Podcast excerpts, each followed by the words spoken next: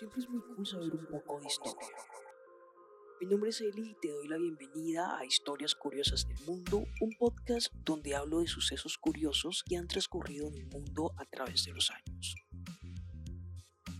Recuerda que este episodio cuenta con el apoyo gráfico de mi proyecto de ilustración The Chill World. Así que si no lo conoces, te invito a que visites sus redes sociales, arroba The Chill World en Instagram y arroba The Chill World en TikTok. Suscríbete y apóyame también por ahí.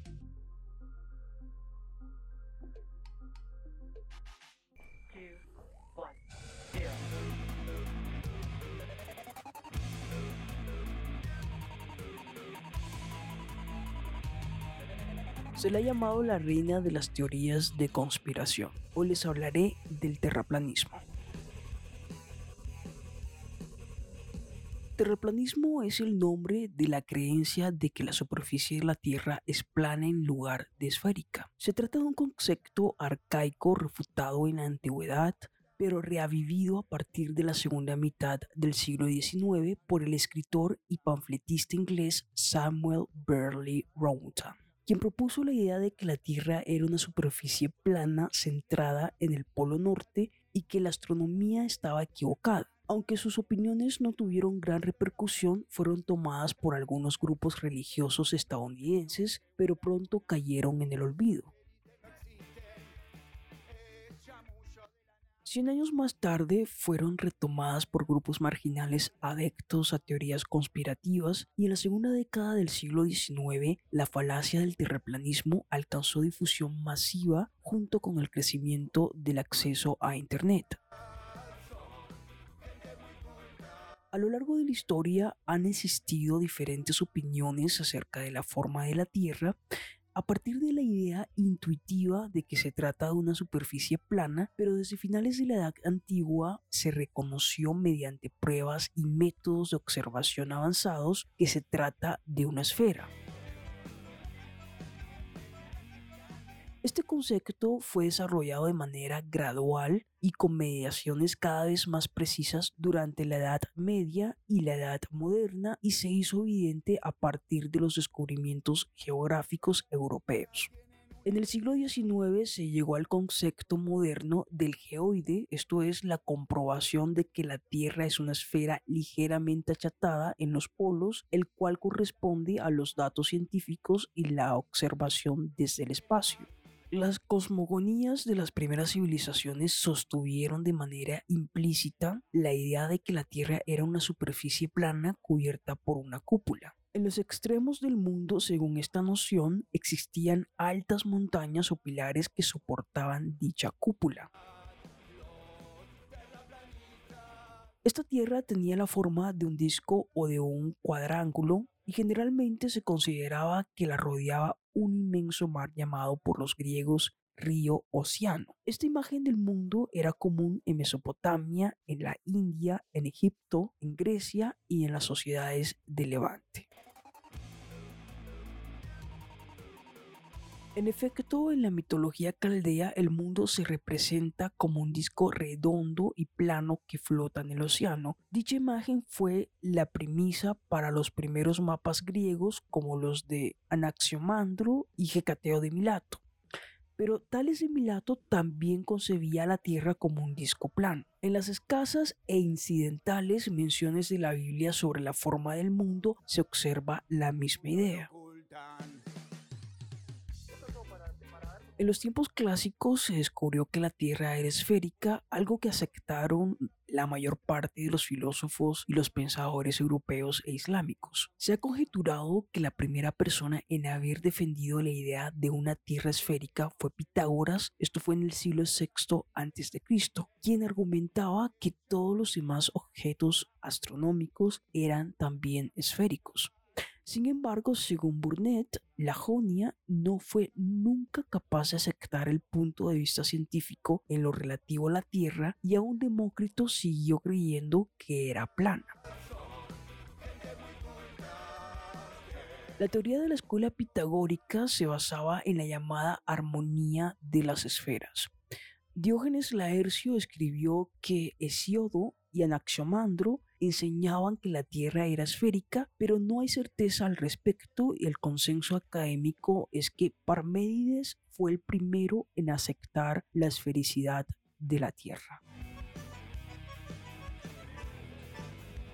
Y aquí entramos a la Flat Earth Society o Asociación Terraplanista en español, también conocida como International Flat Earth Society e International Flat Earth Research Society. Es una organización anglo-estadounidense que promueve la idea de que la Tierra es plana en vez de un esferoide. Fue fundada por Samuel Shenton en 1956 a partir de las ideas de las sociedades cetéticas anteriores, sociedades que también promovían esa idea a partir de los experimentos de nivel de Bedford, pero con un énfasis mayor en argumentos relacionados con la Biblia.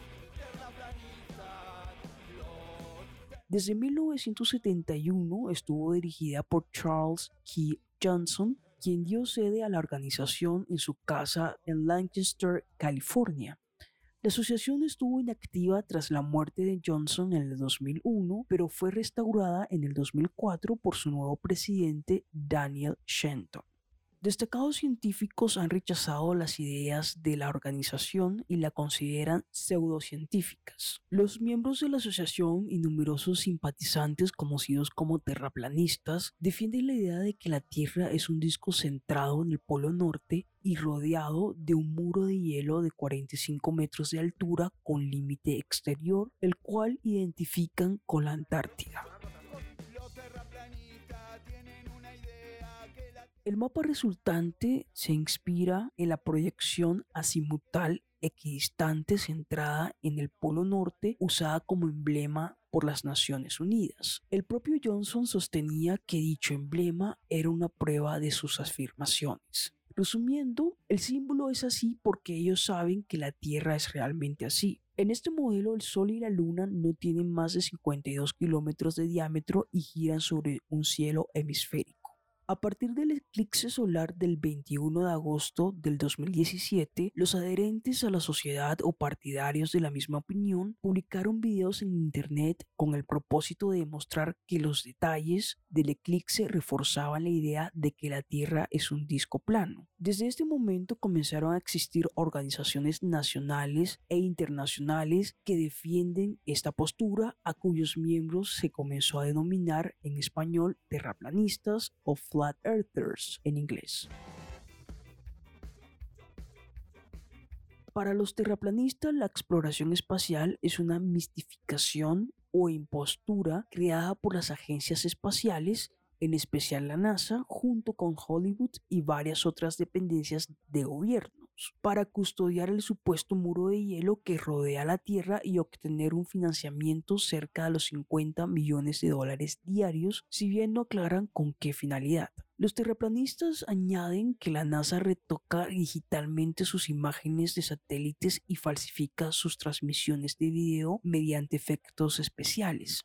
Por otro lado, nunca mencionan las intenciones de las agencias espaciales de otros 10 países con capacidad de lanzamiento espacial.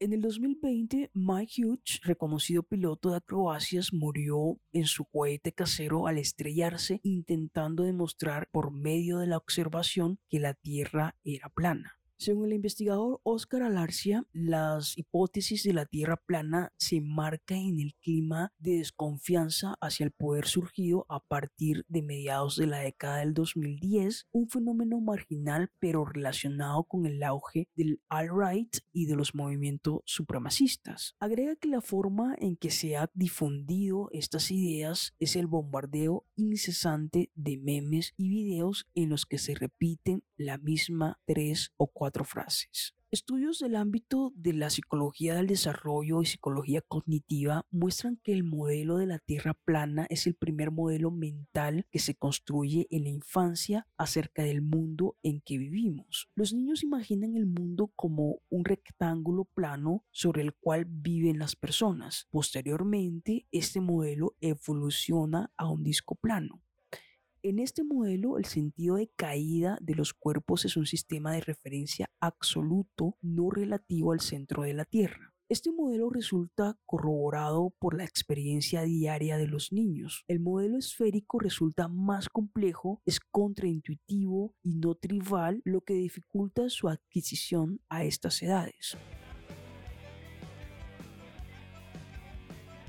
En la medida en que se ponen en contacto con la cultura, los niños van realizando un lento proceso de cambio que tiene varias etapas intermedias en las que tratan de compaginar su modelo previo con el modelo esférico. Algunos de estos modelos intermedios incluyen una teoría web con un hemisferio inferior sólido en cuya superficie vive la gente y el hemisferio superior es el aire y el cielo. En el caso de la forma de la Tierra se observa una discontinuidad entre el conocimiento científico y el sentido común. Por otro lado, puede compararse el cambio en los modelos mentales infantiles a través del tiempo de vida con el cambio de las ciencias a través de la historia. Este proceso que comienza en modelos infantiles y desemboca en la adquisición de los modelos escolares o científicos de la forma de la Tierra no se da en todas las personas, tanto dentro de la cultura occidental escolarizada como en las sociedades no occidentales. Existe un porcentaje de adultos que ofrecen modelos que se basan en datos de la percepción aparente de la forma de la Tierra. Espero les haya gustado este nuevo episodio. Si te ha gustado, no olvides suscribirte a este podcast, donde estaré publicando contenido cada semana. Apóyame con tus donaciones en PayPal en www.paypal.me slash Saida853 para que este proyecto siga creciendo. De igual manera, dejaré el link de PayPal en la descripción de este episodio. Y recuerda que pueden dejar sus comentarios o sugerencias en Instagram o Facebook en arroba historias curiosas del mundo. Los estaré leyendo. Chao.